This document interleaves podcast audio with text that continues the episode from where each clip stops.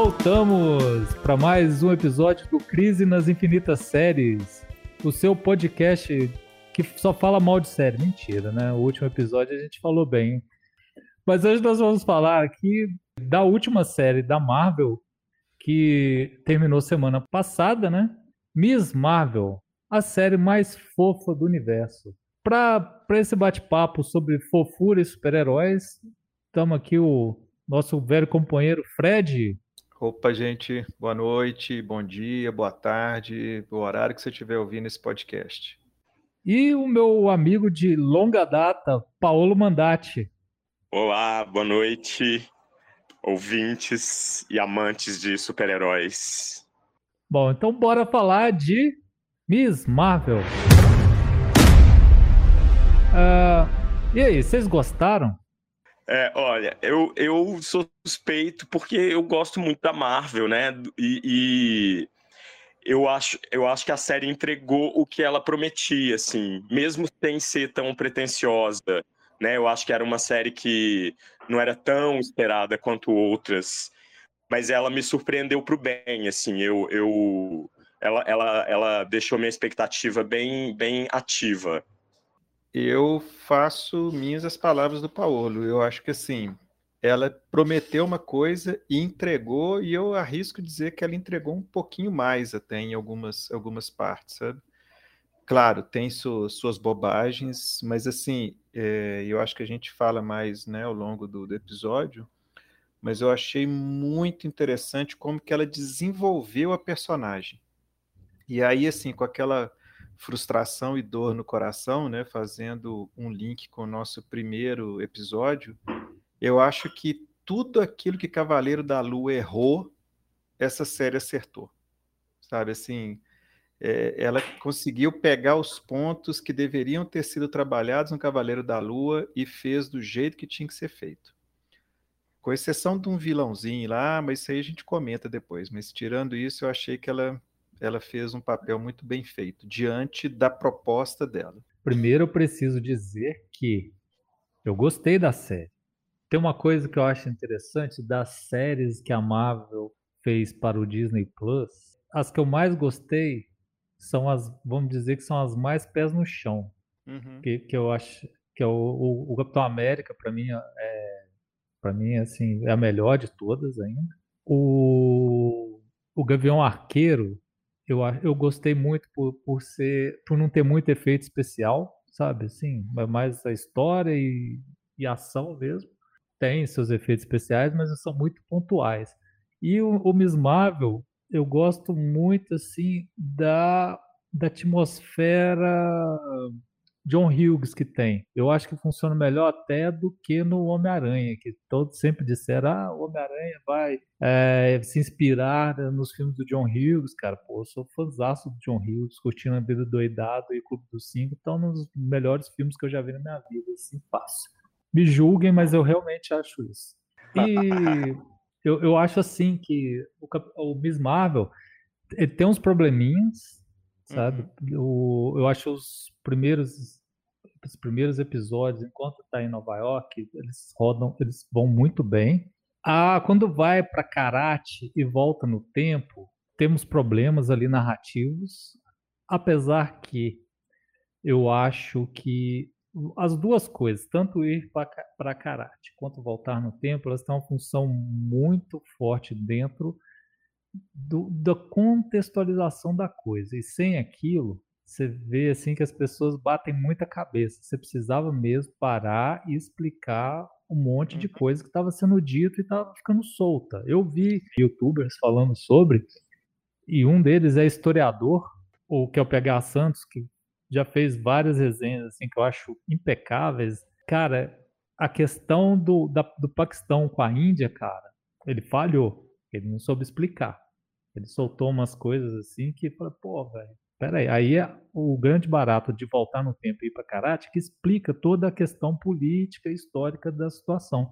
Porque fala muito, né? Ah, minha mãe meu pai é, vieram para os Estados Unidos depois disso, daquilo. E, e, assim, é um lugar do mundo que hoje em dia, quando a gente vai falar de história, sabe? É, é um lugar do mundo que a escola passa por cima. Uhum. O máximo que você vai falar é que o Gandhi conseguiu a independência da Inglaterra. Mas assim, eu só eu sei de algumas coisas por conhecer pessoas que vieram de lá, de conversar com elas, sabe?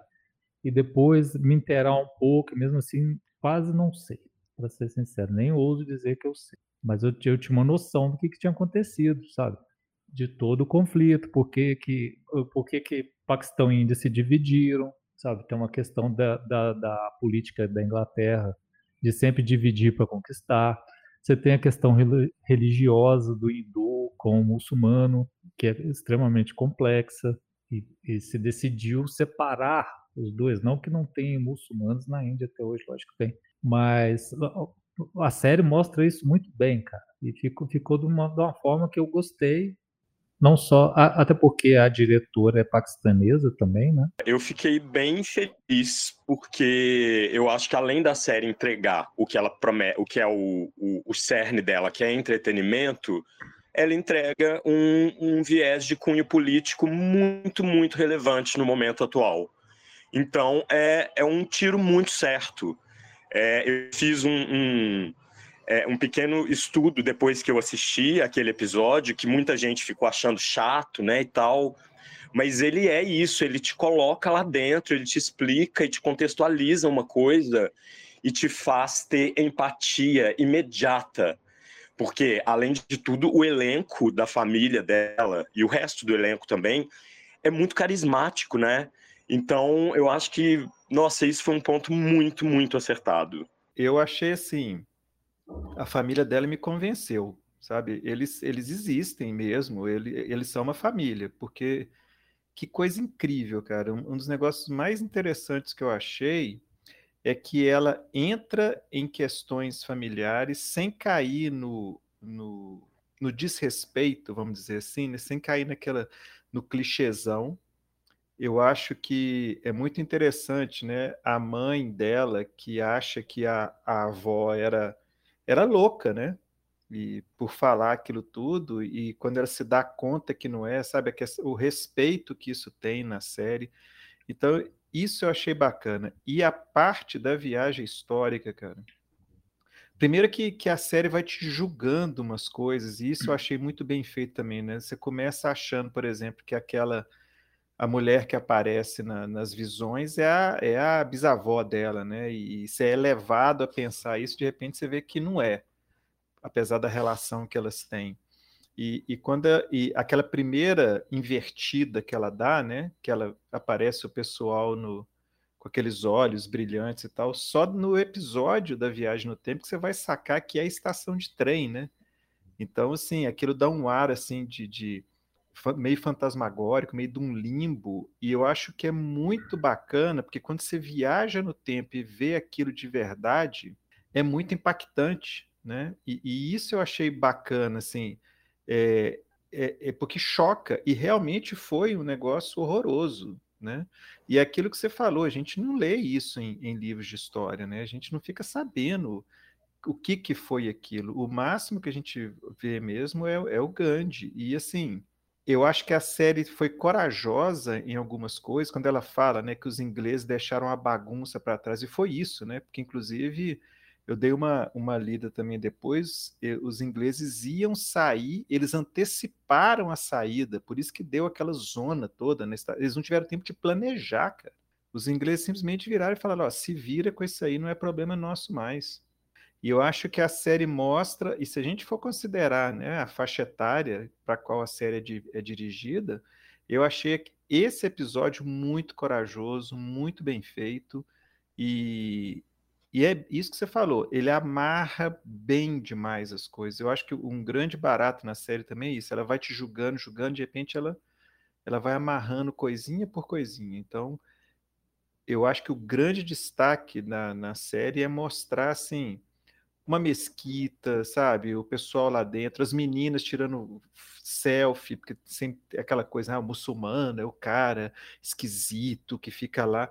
Não, porra, tem mulher lá, mostra a separação delas. Então, assim, do ponto de vista cultural, eu achei essa série de uma riqueza muito bacana. E ainda na questão do conflito, né, mostrando assim a própria é, relação dos muçulmanos nos Estados Unidos, né? Que a mãe dela fala, a gente veio atrás do sonho, mas ao longo da série você vê, né? Quando os agentes lá do controle de danos entram na mesquita, né? Eles entram na primeira vez, ele fala, não entra aqui sem sapato, eles entram de novo com sapato lá dentro, né? Então, assim, mostra. E eles já estão com a carteira de identidade. Cara, eu achei aquela cena muito, muito foda, sabe? Assim, ah, mas por que, você já está com a carteira de Não, porque a gente já sabe o que vai acontecer, a gente já sabe como que você se comporta. Então eu achei muito interessante essas sutilezas assim que passaram na série, que talvez, né, criança, adolescente não saque muito bem, mas aquilo está conversando com outro público. Então achei assim um respeito muito grande com a cultura. Achei muito legal aquilo. É, é assim, eu acho até muito importante, até para esses detalhes que você falou, para ficar quebrando paredes, né? Porque fica, Sim. sabe? Porque você está apresentando uma comunidade, toda uma comunidade de pessoas, é, toda uma cultura, sabe? De uma forma super respeitosa e, e, dentro de um, de um produto midiático que vai alcançar milhões de pessoas, né, cara? Uhum. Isso eu acho, eu acho muito importante ser feito da, da forma, para mim, correta, sabe? Uhum. E, mas vocês não acharam que os episódios que vai para o Paquistão, para Karachi e voltar no voltar no tempo até que não, mas o episódio que vai para Karachi não quebra muito o ritmo? É, é, ele que é o mais curto, não é? Tem um episódio que ele é, inclusive, bem mais curto que os outros. Que é quando ela conhece lá o povo da, do. Ó, oh, fugiu o nome agora lá. Os, os guardiões lá, né? Os de, de lenço vermelho lá. Os, né? Os uhum. escondidos. E, uhum. Não, não, não. O, os. É, aliás, tem que voltar nessa coisa dos escondidos depois. Não, o, o, o, o menino, né? E o outro. Que eles chegam aqui, por sinal, eles vão para o esconderijo, que é o esconderijo secreto, um dos mais legais que eu já vi na minha vida. O esconderijo é lindo, cara. É, é muito massa aqui. Mas eles que são os escondidos, os outros são os clandestinos, né? Não, mas clandestinos, o, o, é. Os clandestinos, eles também falam que eles são os escondidos, né? Aqueles ah, ali tá, okay. são guardiões. Ah, tá, Inclusive, okay. é, é, uma sacanagem, né? Porque eles fizeram meio que uma referência ao clandestino, né? Do, e uhum. eu falei, pô, mas como é que você queima o clandestino? Assim, porque eu acho as histórias do clandestino, algumas, muito massa, né? E, mas uhum. e, e, eles usaram aquilo, aquilo realmente são os clandestinos né, da, da Marvel no cânone agora. Uhum. Mas ele, ele dá uma quebrada, mas assim, eu fiquei tão maravilhado com, com a apresentação do país, sabe? Assim, aquela coisa colorida e tudo que não sei se isso passou, acho que isso passou batido para mim, sinceramente. Eu, eu achei muito bonito uh, uhum. uh, a, a viagem dela, sabe? Paulo, você acha que quebra o ritmo? É, eu acho que ele dá uma quebrada de ritmo, sim, mas eu não acho que isso é, é, é, gera um grande problema na série, sabe? No, no... E ele, ele, ele, ele é tão quebra-ritmo que ele tem 33 minutos, né? Eu acho. Ele foi feito para ser diferente mesmo. Eu acho que é um, um, um filme dentro do filme sabe, assim, para deixar as coisas muito claras. Mas não acho que isso atrapalhe, de verdade. Fred, já que você, a gente tocou no clandestino, você que leu os quadrinhos, fala um pouco dos quadrinhos pra gente. Nossa, eu li já tem um tempo, né? Eles eram meio que um contra... Bom, falando que eu me lembro aqui, meio que um contraponto aos, aos X-Men, né? Inclusive, eles. É... A Marvel usou os X-Men para tentar dar uma impulsionada neles, né? Eu peguei, foi uma, uma fase deles, agora eu estou na dúvida de quem que escreveu, porque eu sempre tenho esse problema de esquecer. Mas que é muito interessante, assim, porque eles são uma família disfuncional, basicamente, né? Então, originalmente, eles eram todos filhos de um, de um cara da época vitoriana, com uma, uma não sei, não lembro se é alienígena. Eu, eu tenho muito tempo que eu li sobre eles. E, e, era, e eles são uma família mesmo, e cada um com um poder diferente, cada um de uma forma diferente. Eu achei muito legal no quadrinho na época esse lance da família, que tinha muito questão dos, dos conflitos deles enquanto família mesmo. Né? Me lembrou um pouco quer dizer, hoje, né, a, o Umbrella Academy me lembra um pouco a dinâmica desse quadrinho. Foi totalmente adaptado para a série, né? Não tem ah, não, não, não com... tem nada a ver com o quadrinho, nada a ver. A única coisa que eles usaram foi o nome e aquela coisa de falar que eles estão é, há, há, um tempo e estão escondidos. A época mais ou menos bate, pelo que eu me lembre, tem uma coisa assim. Mas fora isso, não tem mais nada. Ah, lembrei agora, a esposa era uma Jean. Então, eles aproveitaram isso na série, né? De usar o lance do Jean e, e, a esposa era uma Jean. E aí, por isso que os filhos, eles, eles eram longevos também, eles viviam, né? O tempo passava mais devagar para eles, então era, era nesse tipo. Mas é, é só isso, assim. No resto, não tem nada. Tanto é que eles não têm, quer dizer, explicitamente poderes né, na série. Eles têm aquelas habilidades lá, a a matriarca lá demonstra um poder, né, quando ela passa o, poder lá para o filho. Inclusive, estava uma gozação, né, que ela é igualzinha a Juliana Paz, né? O pessoal estava falando que a Juliana Paz tá no filme. Pô, é. Juliana Paz está internacional agora. É, eu lembrei que agora, quando eles estão em karate lá, e eles juntam em volta da fogueira e a galera traz uma comida no saquinho plástico. Sim que é o Briane. Se vocês não comeram Briane, vocês não sabem o que vocês estão perdendo na sua vida. Procure um restaurante indiano perto de você e peça Briane. É gostoso demais. Putz, já, que você falou, agora você vai ter que descrever o Briane agora. Não, o Briane é um risoto. É. Basicamente é um risoto.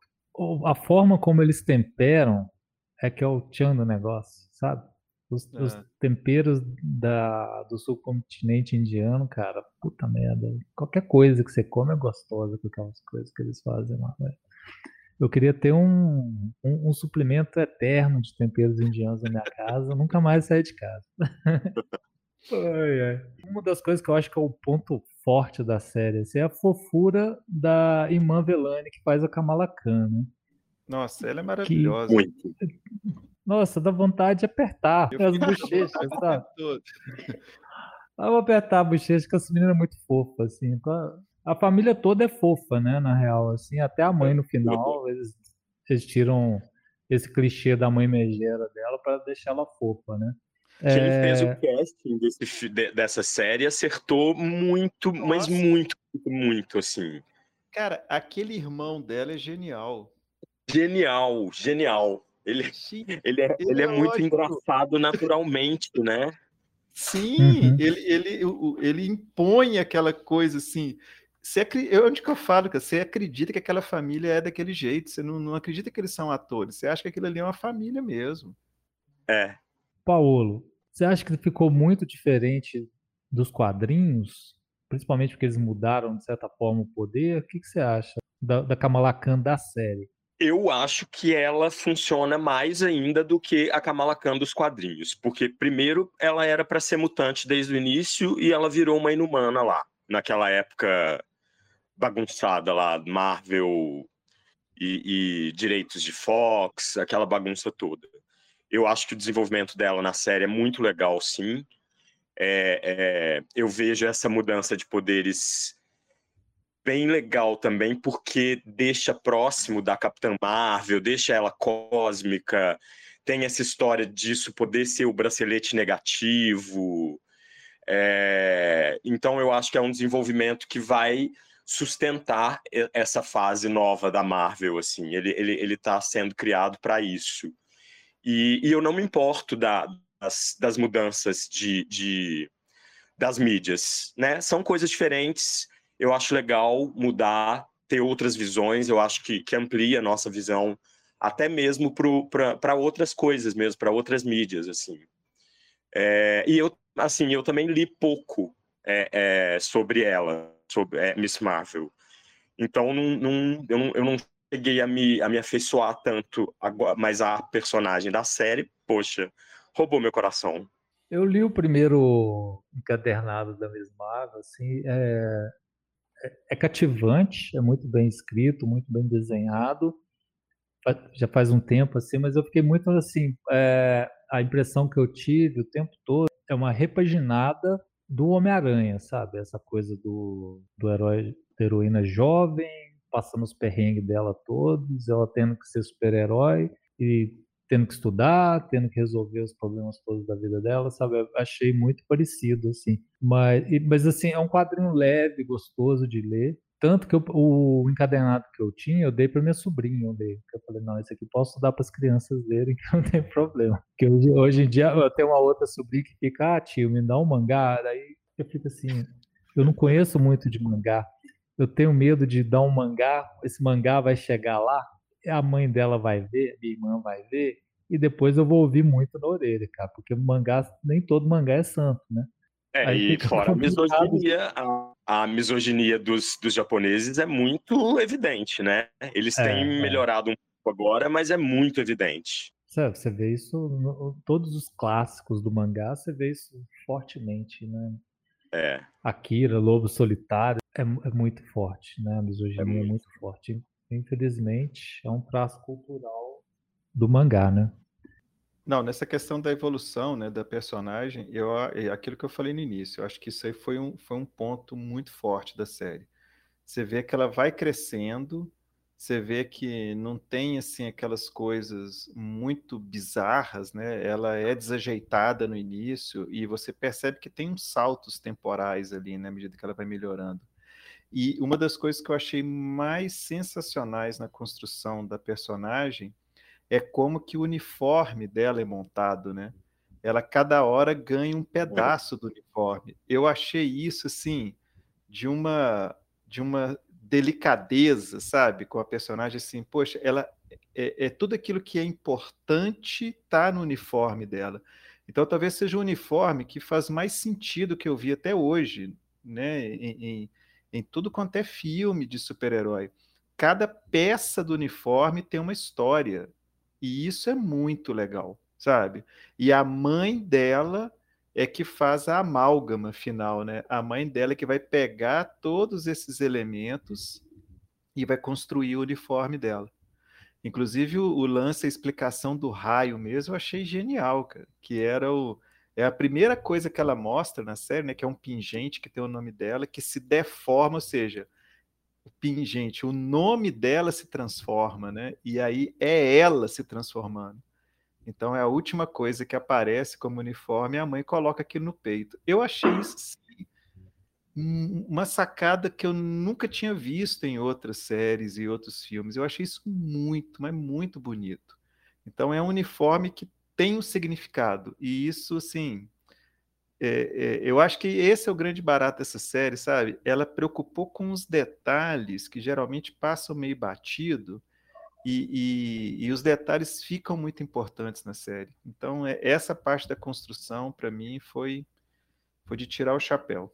Nossa, que legal Bom. você falar Fred. É, eu também tinha percebido isso, mas do jeito que você falou, me deixou mais é, é, é, embasado para poder pensar a respeito disso. Eu tinha notado essa construção, mas eu não, mas eu não tinha visto ela tão evidentemente como você falou agora. É, é, essa a ideia, a ideia do raio foi genial mesmo. É por isso que essa série é fofa. Ela foi pensada uhum. com coração. Sim, sim. Mas eles precisavam explicar de alguma forma, a solução foi boa, né? Porque o raio do outro uniforme era a inspiração do uniforme da, do segundo uniforme da Miss Marvel, né? Isso, isso. Da Carol Danvers enquanto era Miss Marvel. Eu achei muito mais legal. Uhum. É, não, eu achei que a solução foi ótima.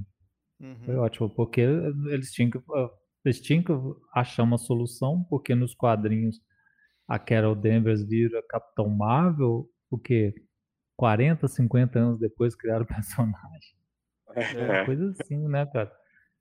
Então, porque você tinha o Capitão Marvel e tinha a Miss Marvel. E depois teve outra Capitã Marvel, né? Que é a é. Mônica Rambeau, que está na série uhum. do WandaVision, mas que não vai se chamar Capitão Marvel nesse universo. Provavelmente ela vai ser só foto mesmo, e olha lá, né? Apesar que ela está no filme que chama Marvels, né? uhum. The Marvels, que tem a Miss Marvel, tem a Capitã Marvel, tem a Mônica Rambeau, e para lembrar vocês que o uniforme da Miss Marvel no filme já está diferente. Porque, ah, é? Eu não vi isso. É, ah, é, é, aquela. De novo, é aquela coisa, né, cara? O uniforme de série, os caras não vão deixar ir pro filme, porque o do filme tem que ser mais caro, né? Sacanagem. É, e agora só mais uma coisa, extrapolando essa, essa evolução dela aí no figurino, isso chega até a construção do nome dela, né? No final, sim, quando o pai revela sim. e dá isso. Ele, ele extrapola ainda, vai, ele, ele completa ela com aquele final. Você tem razão, você tem razão. Tem uhum. esse, esse detalhezinho também que é muito, muito incrível. E aí é uma das cenas mais fofas da série, né? Uhum. Sim. Falando em desenvolvimento, vocês não acharam que os clandestinos foram pífios? Pífios? Para não tá dizer outra assim. coisa. Para não, é, é não dizer outra coisa. Né? Pois é, cara. Assim, a sensação que dá é que julgaram eles ali para ter alguém para o final, porque a própria cena do, do que eles estão na luta, ela, pô, os caras são isso, são aquilo, eles são incríveis, são sobrevivem a não sei quantos anos. E de repente, na cena lá do que aparece né, o, o véu, só sobrou dois. E, e, puxa vida, assim, como é que eles duraram esses anos todos? Eles deviam, realmente estavam tudo escondidinho, né? Porque se eles entrassem em algum combate, já tinha morrido. Aquilo ali. muito é, ruim, eu acho que nem isso, ruim. assim. Isso eu acho que é um dos pontos fracos da série, porque para mim, desde o começo, me venderam que vilão, os, vilões, os grandes vilões da série eram eles.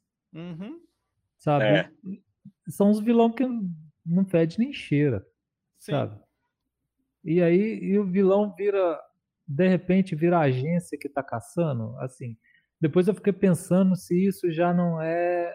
Não, mas depois eu vou falar nisso, a gente vai voltar por conta da grande revelação do final, que eu acho que tem a ver. Uhum. Não vou pular agora o.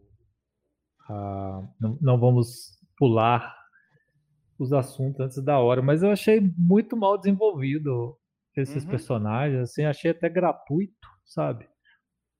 E, e, e o, aquela coisa do final, aí, aí é onde que dói no calo, assim, sabe? Chutaram meu minha canela nessa hora, assim. Uhum. Do menino recebeu o poder do nada, porque a Kamala Khan tem o poder, em teoria, por causa do bracelete. E aí a mãe lá em Karachi manda o poder pro menino em Nova York. E, e o menino tem o poder igual a dela, sabe? Ele, que é essa coisa que a, a, a Disney Marvel adora, que eu acho triste, porque quase todos os vilões da, desse, do universo cinematográfico da Marvel são doppelgangers do, do herói principal, sabe? a galera podia ser um pouquinho mais criativa, vocês não acham? Não? É, é, eu é acho que, que um dos pontos fracos mesmo da, da, da, série, esses, esses vilões aí. Foi, eles foram meio. Primeiro, porque eles fizeram a gente acreditar que eles seriam os vilões mesmo, uhum. e no fim, né, não é isso, e aí é, isso, isso enfraquece bastante. É, o que eu achei pior ali é assim, porque naquela cena, né, que do, do, do casamento, você já saca que o menino não é vilão mais, né? Então ali já, tipo, desconstruir, ele, né, teve um envolvimento é. afetivo lá com a menina e tal. Então eu nem, nem esquento assim dele ser um parecido com ela, não. O que, eu, o que me, me incomoda, mas eu, eu dei um desconto para isso, é aquela coisa assim, eu acho que para a mãe dele mudar de opinião é muito rápido. A mulher, pô, ela estava matando todo mundo que enfiava na frente. De repente ela tem uma ela percebe, ah, realmente, a menina fala uma frase, né? É aquilo que você chama de solução Marta, né? A menina. E aí, de repente, aquilo tudo muda na cabeça dela, né? Poxa, ah, então, beleza, é, realmente eu devia ter pensado, pô, então era só menina ter falado aquilo antes, para evitar um monte de problema, né? Mas eu, eu achei essa parte, eu achei forçada, sabe? Eu acho que é, Pô, você está com um episódio de 33 minutos, gente. Põe mais uns minutos aí, vamos resolver isso de outra forma, vamos fazer um diálogo mais extenso, vamos, vamos mostrar uma luta, assim, que ela de repente percebe que, poxa, todo mundo que que estava aqui comigo está morrendo por causa dessa ideia, e esse véu vai, vai matar todo mundo que está aqui, que vai sobrar. Vamos, vamos pensar outra coisa, né? Eu acho que foi uma solução muito rápida aquilo ali. Eu acho que tinha tempo para resolver aquilo e não resolveu. Acho que a única coisa que me incomodou foi isso. Foi como que você nem chegou a conhecer os caras, você nem sabe direito quais são os poderes de cada um, e todo mundo morre. E acabou. É, essa, essa questão dos vilões, da morte deles, eu fiquei na dúvida se eles morreram ou se eles passaram para outra dimensão, cara. Sabe? Não, eu fiquei Não, eles bem, morreram. bem na dúvida. Eles morreram, porque a única que tentou passar, que foi aquela lá, né, que sobrou, ela virou Indiana Jones, né? Derreteu igual os nazistas do Indiana Jones lá. E... Então, mas a, a atitude da, da, da líder deles, Uhum. Da Nadma, ela, ela opta por ir, sabe? Fiquei com a impressão assim, ela tá, indo, ela tá suicidando, é isso? Ou ela Eu sabe acho- que a passagem é desse jeito? Não, é- é, ali ela falou que ela ia fechar a passagem. Então, na hora que ela Ah, vai, ok. ela É. fecha e transfere o poder pro, pro menino, né? Transfere o poder dela pro menino. Mas aí temos um outro problema. Que poder? Ela não tinha que poder Um daquele jeito? Esse é o problema. É o- aí que, que, que eu falo que eu incomodei. Pô, eles têm poder ou não têm poder? Ou aquele poder se manifesta, foi a interação dela lá com o véu, que, porque, convenhamos, né? É, é uma explicação plausível, porque o que a Miss Marvel consegue fazer é manipular lá, né, o, o, a luz, né, do, do Noah lá. Uhum. Aí eu posso até aceitar assim, na hora que ela interage com, a- com o véu, com o Noah, ela consegue absorver aquilo e mandar para o filho. Ok, eu estou dando um chute longo, mas é uma explicação relativamente plausível. Sim. Mas, mas é, o que eu, é o que eu posso conseguir. Eu não consigo uma explicação melhor do que essa, não. É, a gente não tem elemento nenhum para isso, né? Nenhum, nenhum. O próprio lance dela voltar no tempo, né? é, apesar de ter sido bacana demais, mas quer dizer, é, como que aquilo acontece, né? Não tem uma boa explicação para aquilo. Você pode até Uhum. falar, ela, né, tem um contato, a coisa lá atingiu o bracelete, disparou, mas assim, não, não é uma coisa muito bem explicada também. E, e eu acho que tem uma outra questão, né, que fica meio batido, porque quando elas se encontram, né, é, é, quer dizer, quando elas se encontram, não, quando eles aparecem pela primeira vez fazendo a escavação lá, ela fala que precisa dos dois braceletes para conseguir voltar. E, e, de repente ela vai arriscar com um bracelete só. Quer dizer, tudo bem, você pode até falar que é o desespero para ir embora e tudo, mas já estava definido que um bracelete só não seria suficiente para eles conseguirem fazer a passagem, né? Então isso ficou meio assim, empurrar isso para um canto também. Realmente, para uma série que teve tanto cuidado em detalhes para tanta coisa, os Uhum. vilões foram jogados, né? Uhum. Literalmente jogados. É triste, infelizmente, mas Isso, eu queria falar que quando quando começou o primeiro episódio, eu eu fiquei um pouco eufórico quando eu comecei a ver as, a- os elementos gráficos animados enquanto ela tá andando de bicicleta e tal. E aí eu falei assim, putz, vou ter que ver duas vezes, porque uma vez eu vou ter que Uhum. ver só para ver as animações. Uhum. E, e aí isso assim me pegou muito forte na série.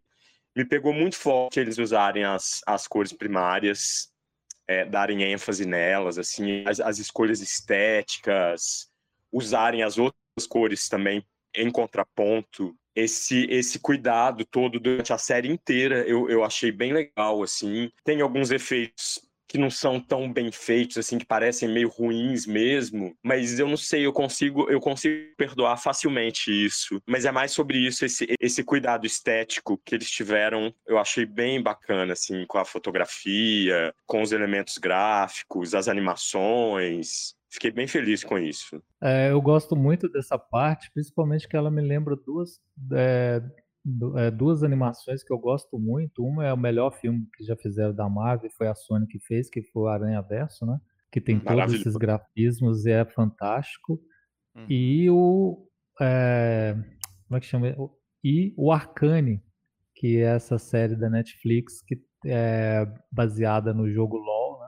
League, uhum. of, League of Legends também tem gráficos maravilhosos, assim, sabe? Muito tem hora que parece até que é pintura, é bonito demais. A série é pode bonito. até ter seus pecados, mas ninguém pode falar que é feia. A série é bonita demais, parece que, que os personagens são feitos a pinceladas, né? Assim, eu adoraria é, que tivéssemos mais grafismos. Outro, outra referência de grafismo que eu acho fantástica, mas ela, apesar de ser muito bem feito perto dessas é mais simples, que é o Scott Pilgrim contra o Mundo, que para mim é a melhor adaptação de quadrinho que eu já vi. Pois é, eu é, pensei é. no Scott Pilgrim o tempo todo, cara, quando eu vi aquilo. Me lembrou demais o filme, o, o jeito que especialmente que começa, né, quando faz a apresentação dos personagens. É, eu, eu, tive essa referência também do Scott Pilgrim. Que, aliás, se vocês não assistiram o Scott Pilgrim, larga o podcast, eu vou compreender e vai assistir agora, porque tem que ver. É legal demais. É muito é... legal mesmo. Aí vou entrar no, num lado, vou tentar ser polêmico agora. é, no, lá, é, assim, eu vi muita crítica muita gente falando, né, principalmente em Twitter, essas coisas assim, odiando a série, que não sei o que, que a série é isso, que a série é aquilo, eu não vou gostar disso. Daí muita gente especulou que é por conta dela ser uma série que se passa dentro da comunidade, da, da comunidade paquistanesa. Tem muita gente que acusou isso e tal. Uh, e todo mundo falando mal, falando mal, falando mal. Tem muita gente falando mal mesmo. Gente falando, não gostei, isso é, é, não é, isso não é minha Marvel, traz minha Marvel de volta. Aquela, aquele mimimi eterno que a gente sabe bem como é, de, de, de nerd churume, né? E aí vem o easter egg final, uhum. Que põe uma. É, coloca um detalhe grandioso na coisa que é vamos, estamos introduzindo os mutantes no universo Marvel. E quando fizeram isso, a internet veio abaixo, assim, a série foi esquecida porque todo mundo só comentava o Easter egg. Porque agora temos mutantes. É uma série muito fofa, é uma série extremamente pertinente, posso até dizer importante até, por conta da, de tudo que a gente já falou em relação ao ambiente que ela apresenta, né? A comunidade que ela apresenta, ela é muito sensível e representa, de, ao meu ver, muito bem. Cara, eu, eu fico triste de, de, de ser uma cena da série ser o suficiente para eclipsar a série toda, saca? Você tem a Iman Velani, o núcleo familiar da, da Miss Marvel todo, que, que, são atores que assim, você fica apaixonados com ele, cara, e ninguém comenta mais. Só se fala do, daquela pequeno, quase irrelevante para a história. Na real, é bem relevante para a história. Né? Não, porque você passa a história toda sem aquilo, e para mim tava ok se não tivesse, uhum. entendeu? Uhum. Mas aí fica. A gente volta aquela coisa do. E aí? Eu vou ficar assistindo série todas as séries, todos os filmes, para ver uma cena de pós-crédito sempre, sabe? Por que, que já não jogou isso no começo e desenvolveu desde o princípio, sabe? O que, que vocês acham do. Olha, eu, eu não acho que eclipsou a série, não. Eu acho que isso só veio, só aconteceu essa, essa, esse frisson da internet, porque tava é, é muita especulação sobre quando os mutantes iam entrar. E aí eu fico achando que daqui a um tempo, quando isso se acalmar um pouquinho, as pessoas voltam pro, pro cerne da coisa, de que é de, de que a Miss Marvel é esse meio novo Homem-Aranha aí que você tinha falado mais cedo. Que eu, inclusive, não tinha pensado e acho que é que você falou tá certíssimo. Mas eu não acho que chega a eclipsar, não, viu? Eu acho que é só é momentâneo isso. É e tem uma relação que extrapola também tudo que já aconteceu nos quadrinhos, tudo que os fãs sofrem, que fazem esses retcons de merda com os personagens. Eu acho que tem, tem muito a ver com isso, assim. E, e era uma forma de, sei lá, deles não virem pelo multiverso. Isso ia deixar o povo muito puto. Ah, nesse ponto eu concordo também, que é só uma, uma desculpa de peidorreiro, né? Na boa. É. É, ape, é. Apesar que vamos ter os clássicos retcons do quadrinho, a Marvel adora fazer isso, a Marvel cinematográfica, uhum. ela faz isso o tempo todo, né? Porque é. até outro dia, pelo que eu me lembro, o filme do Hulk, o primeiro filme do Hulk, que foi o segundo filme do Marvel Universo, nem existia. E de repente o Abominável volta como se sempre estivesse lá, né? É, que, a, você tem uma coisa que a Disney e a Marvel são extremamente poderosas, é em fazer você esquecer algumas coisas. e aí, cara, é, porque. Mas isso faz parte dessa coisa do, do que eles chamam de fire hose que você vê na internet, que você bombardeia com tanto produto que só aquilo que, que você quer que seja bom é que vai ficar na sua cabeça. O resto, ah, aquele filme é ruim. Ah, para de falar dele. Uhum. Para de falar dele, que ninguém vai comentar mais, vai fazer de conta que esqueceu, sabe? Por exemplo, quantos filmes e quantas séries saíram depois do. Ai, como é que chama o filme lá do. Quantos filmes e quantas séries saíram depois de Eternos e até agora ninguém comentou o gigante que apareceu no meio do Oceano Pacífico, que é quase um continente uhum. novo. Uhum. Cadê? aquilo está me incomodando desde que eu assisti o Eternos. Aliás, tudo que eu assisti em Eternos está me incomodando até hoje, né? E aquilo é horrível. Eu, eu queria é, saber é, aonde estão. Mas aí que que tá, é, e eu e eu eu concordo, na verdade, tanto com você, João, quanto com o Paulo nesse ponto. Eu acho que depende de quem assistiu a série, sabe? Para mim, né? E eu estou percebendo que, que para o Paulo também, é, a gente curtiu a, a, série, a gente curtiu o que foi construído. Então, para gente, para mim mesmo, inclusive a sensação que me dá é que aquilo foi uma coisa assim: tem um roteiro pronto, ó, em algum lugar desse roteiro nós vamos colocar isso aqui, tá? Beleza. E, e pronto, porque é, tudo bem que lá no início, né, o, o Bruno é, fala que o poder está vindo de dentro dela e não do bracelete, né? Já dá um, um, uma pista ali. Mas assim, Sim. é uma coisa tão solta e, e, tão descolada da história como um todo, que é isso que você falou. Por que, que não contou no início e foi desenvolvendo? Porque eu acho que não era essa história que era para ser contada. Mas aí vem os produtores, executivos, sei lá quem, falou: ó, essa aqui é a série que vai pôr os mutantes.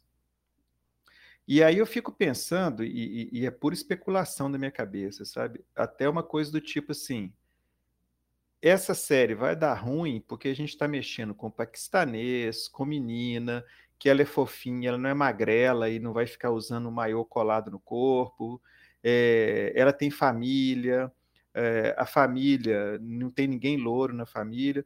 Então, assim, é, isso vai agradar um público. Agora, para a gente agradar o outro público que não gosta disso, vamos tacar um mutante aí no meio e pronto. Aí a gente consegue agradar todo mundo. Sabe? É, é, é, é uma sensação que eu tenho que é essa. Eu, eu, eu não acho que, que tira o brilho, ao contrário. Eu acho que, sim, não acrescenta nada né, na história aquilo ali. Vai acrescentar nas histórias futuras.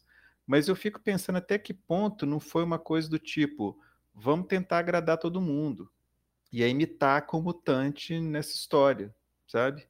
E, e pronto. E, e, e, realmente me incomoda muito tudo que poderia ter sido falado dessa série é, em vários aspectos, inclusive até nessa coisa de, olha só, é, você pode ter atores diferentes daquele modelo padrão que a gente sempre vê em filme, né? É, a série é praticamente toda com ator, inclusive tem umas sacadas maravilhosas, né? Gente, você quer coisa mais genial do que Brown Jove?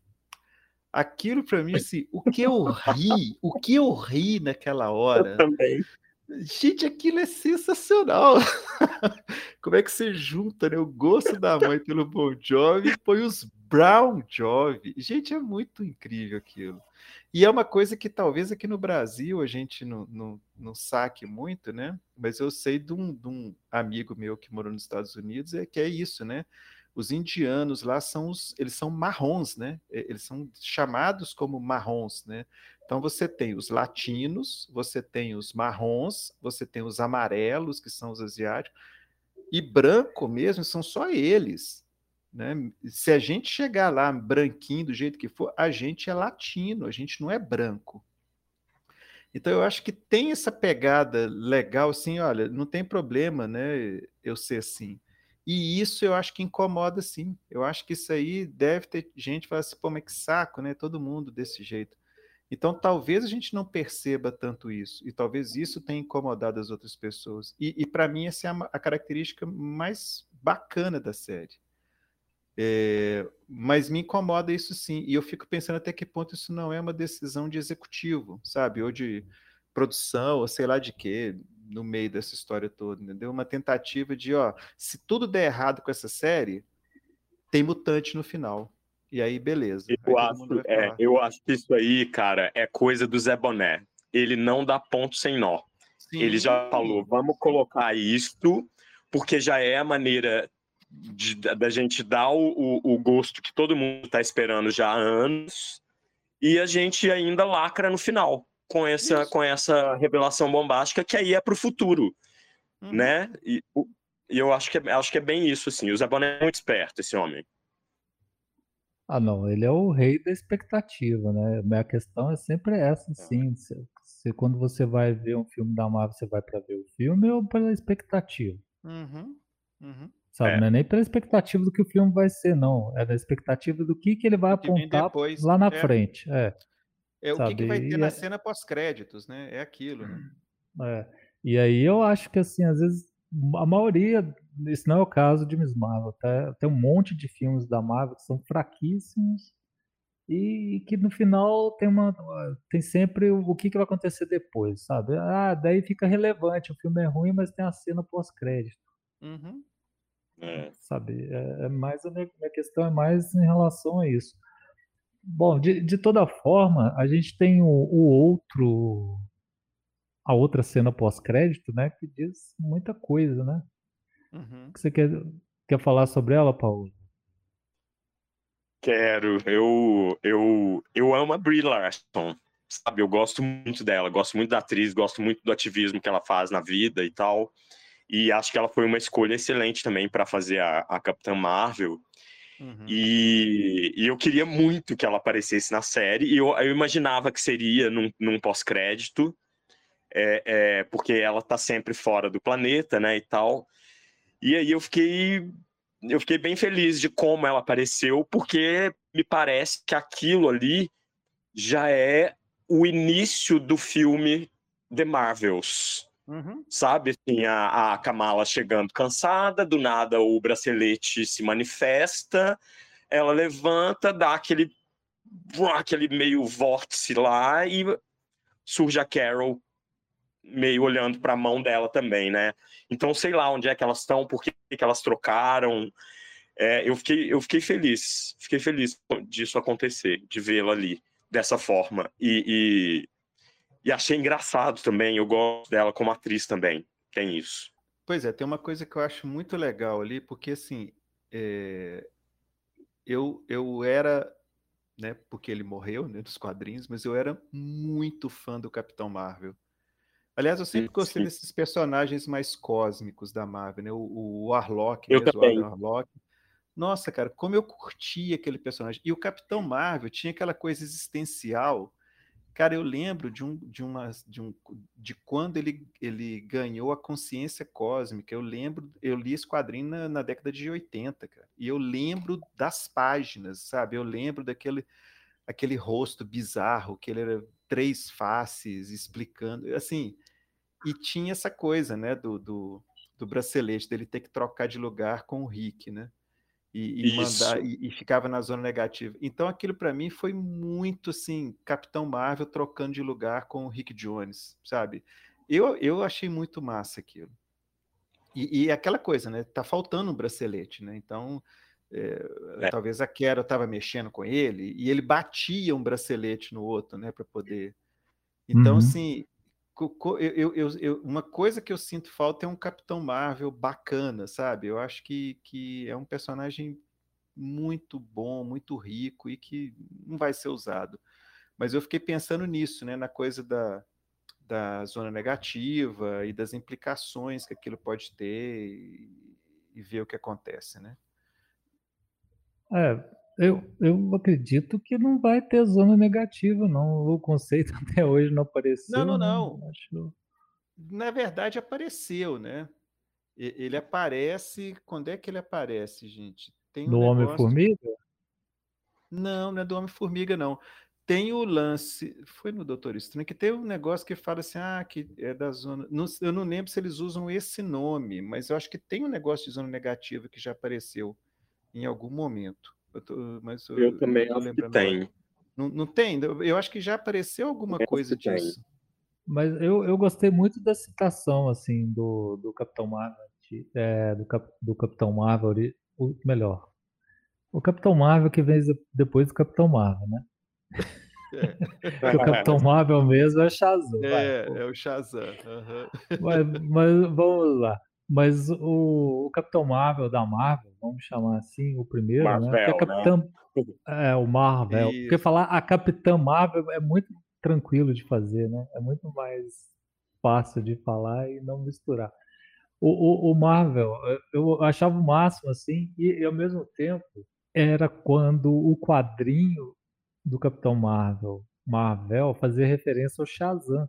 Porque quando ele troca de lugar com o Rick Jones, Rick Jones era um adolescente recém-saído uhum. da adolescência no máximo, sabe? Uhum. Que ele batia o bracelete, ele não falava Shazam, mas ele trocava de lugar com o herói adulto, né, cara? Tipo o Billy, e... né?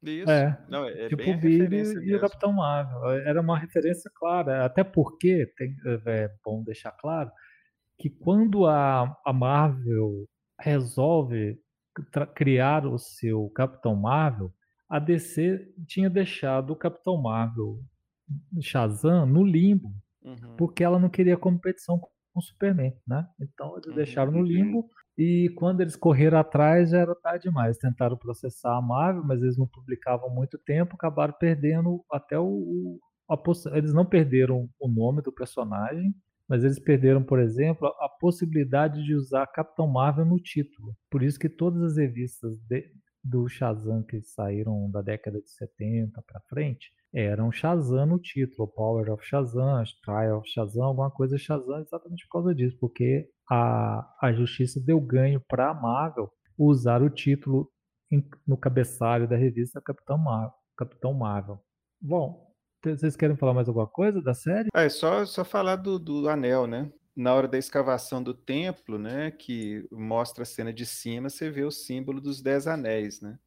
E aí eu vi que está rolando umas especulações é, na internet de tanto os anéis quanto o bracelete terem a mesma origem.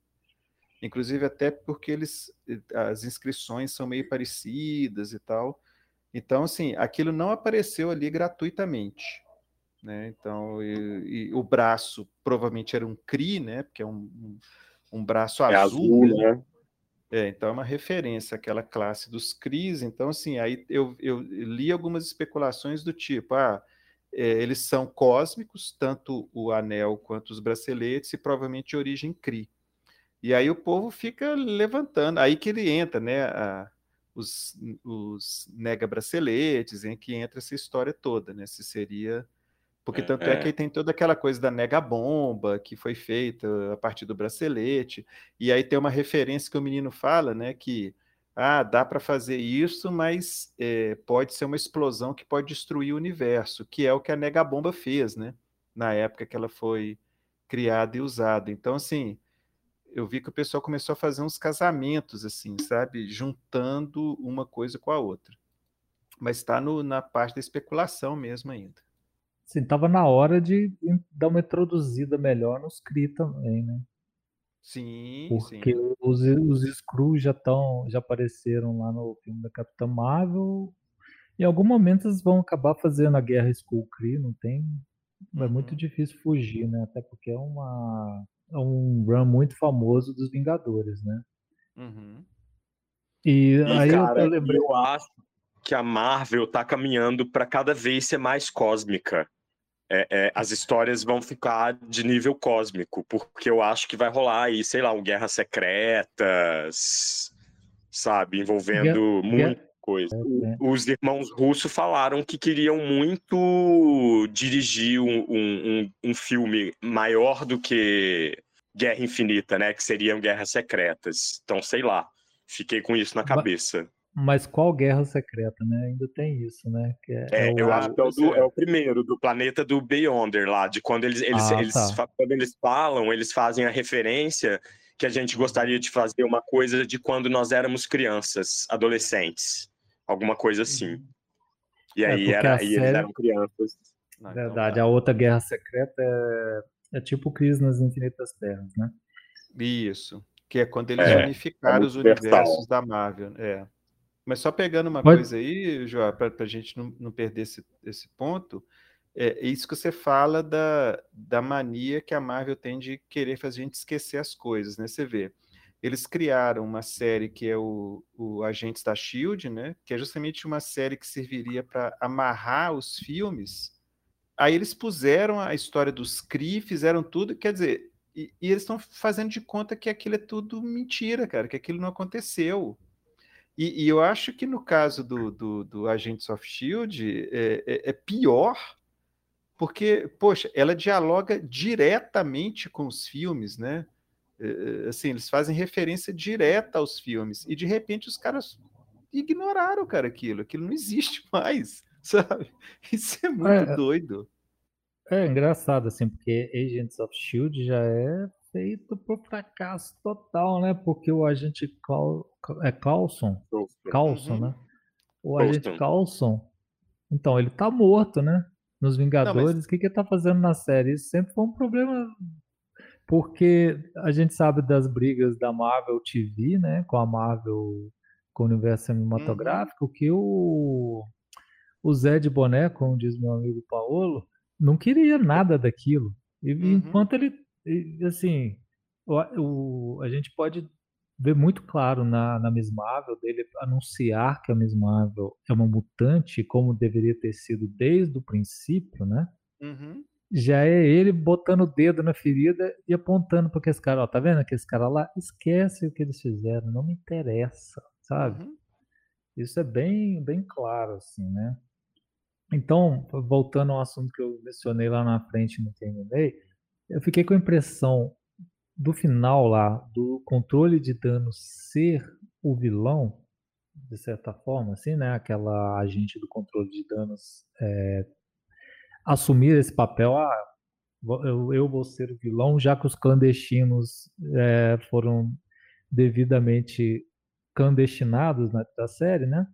Uhum. Deixa a vilão ser ela. Eu fiquei com a impressão assim de já ser um modus operandi. Isso ficou mais evidente para mim depois da cena dessa cena pós-crédito que revela que ela é mutante, de já ser uma incubação, sabe, da caça mutantes, uhum. do sentinela, Sim. sabe? Eu fiquei com essa impressão. Total. Não, eu também tô com isso. O, o, jeito de trabalhar é igualzinho o que ficava no quadrinho da agência que ficava caçando mutante. É a mesma coisa. Mesma coisa. E, e em outras séries, eles aparecem também. E é, e é uma escalada no jeito, na, é, é, na forma como eles vão ficando mais violentos. É, é eles aparecem a... no Homem-Aranha, não aparece? Sim. Isso, isso. Não, e não só como eles vão ficando mais violentos, como eles vão ficando mais visíveis, né? Porque eles são meio uhum. que assim, um rodapé no Homem-Aranha. Aqui não, os caras é. têm um protagonismo, né? então eles estão ganhando, está aumentando a importância deles. Fred, seus comentários finais. É, eu acho que todo mundo deveria assistir Miss Marvel, dá um quentinho no coração. E é, é para assistir com família e é bonitinho para você ver com família. Mas é isso, eu acho que, que assim, é, me surpreendeu. Eu fui assistir sem a menor expectativa, me surpreendeu e eu fiquei feliz. Eu acho que né, dá para fazer coisa que é bacana sem ficar enchendo muito saco, sem querer ser muito sim. Mas é o que você comentou, né, João? Aí os fãs vão e caem, de, caem matando, né? Porque o povo quer ver, sei lá o quê. Até hoje eu fico vendo gente falando que Ultimato é o melhor filme já feito super-herói até hoje. Eu fico pensando, puta merda. Eu, assim, tem furos de roteiro que eu que não entendo nada de cinema, fiquei vendo, assim, sabe? Eu, eu achei horrível única coisa que presta naquele filme é a cena final da batalha e pronto. É. Então, eu acho que, mas eu acho que o povo espera aquilo, né? É. Ô Fred, depois que eu vi pessoas indignadas que Homem-Aranha Sem Volta para Casa não estava concorrendo ao Oscar, e é um dos filmes que tem. E é, e é, um dos filmes que tem os diálogos mais vergonhosos que eu já vi na vida. Assim, eu, eu já falei isso eu acho que Marta perde, sabe? Porque tem umas coisas ali que são injustificáveis. Na boa, assim. Você pode até falar, ah, foi gravado, tem coisa que foi gravada durante pandemia, os caras não podiam concentrar. Essa cara é muito ruim, velho. E aí, e aquela coisa, né? É, juntar os três, os três, os três Homem-Aranhas no mesmo filme eclipsa qualquer erro. Ninguém tá nem aí. O filme uhum. é maravilhoso, tem que concorrer o Oscar. Sabe? Então, é eu, eu, eu, é, assim, a questão, eu, minha dúvida, eu, eu quero ver um filme ou fanservice? Eu acho que eu quero ver filmes, na real. É, não, eu acho é um festival de fanservice. Cara, tinha uma menina do meu lado no cinema que ela soluçava. É, assim, teve umas três cenas que ela chorou de soluçar, cara, do meu lado. Eu falei, gente, essa é fã mesmo. Cara, o... Olha, eu não, não não, mas eu gritei demais. Não, eu gritei. Na hora que o, que o Homem-Aranha apareceu, os outros dois lá, eu, o cinema Sim. inteiro gritou. Eu fui na onda. Eu, eh, de novo, aquilo é filme para fã. Eu achei genial, achei genial isso. Sim. Mas é, é isso. É o filme que você vai, curte ali. Não sei nem se fora do cinema aquele filme teria o mesmo impacto, sinceramente. Mas o filme é mas... ruim. Mas é isso. O filme, é... o, o, filme quanto, quanto o filme é muito ruim, sabe? Essa que é a questão. Concordo. É, é, é filme para fã, é filme de é fanservice purinho aquilo ali. Isso aí para mim é discutível. É, é, é, é, como diz o, o Drills, né? É filme feito por algoritmo, né? Vamos consultar. Aliás, aproveitar que vocês viram que semana passada o pessoal da, do efeito especial estava reclamando disso? Sim.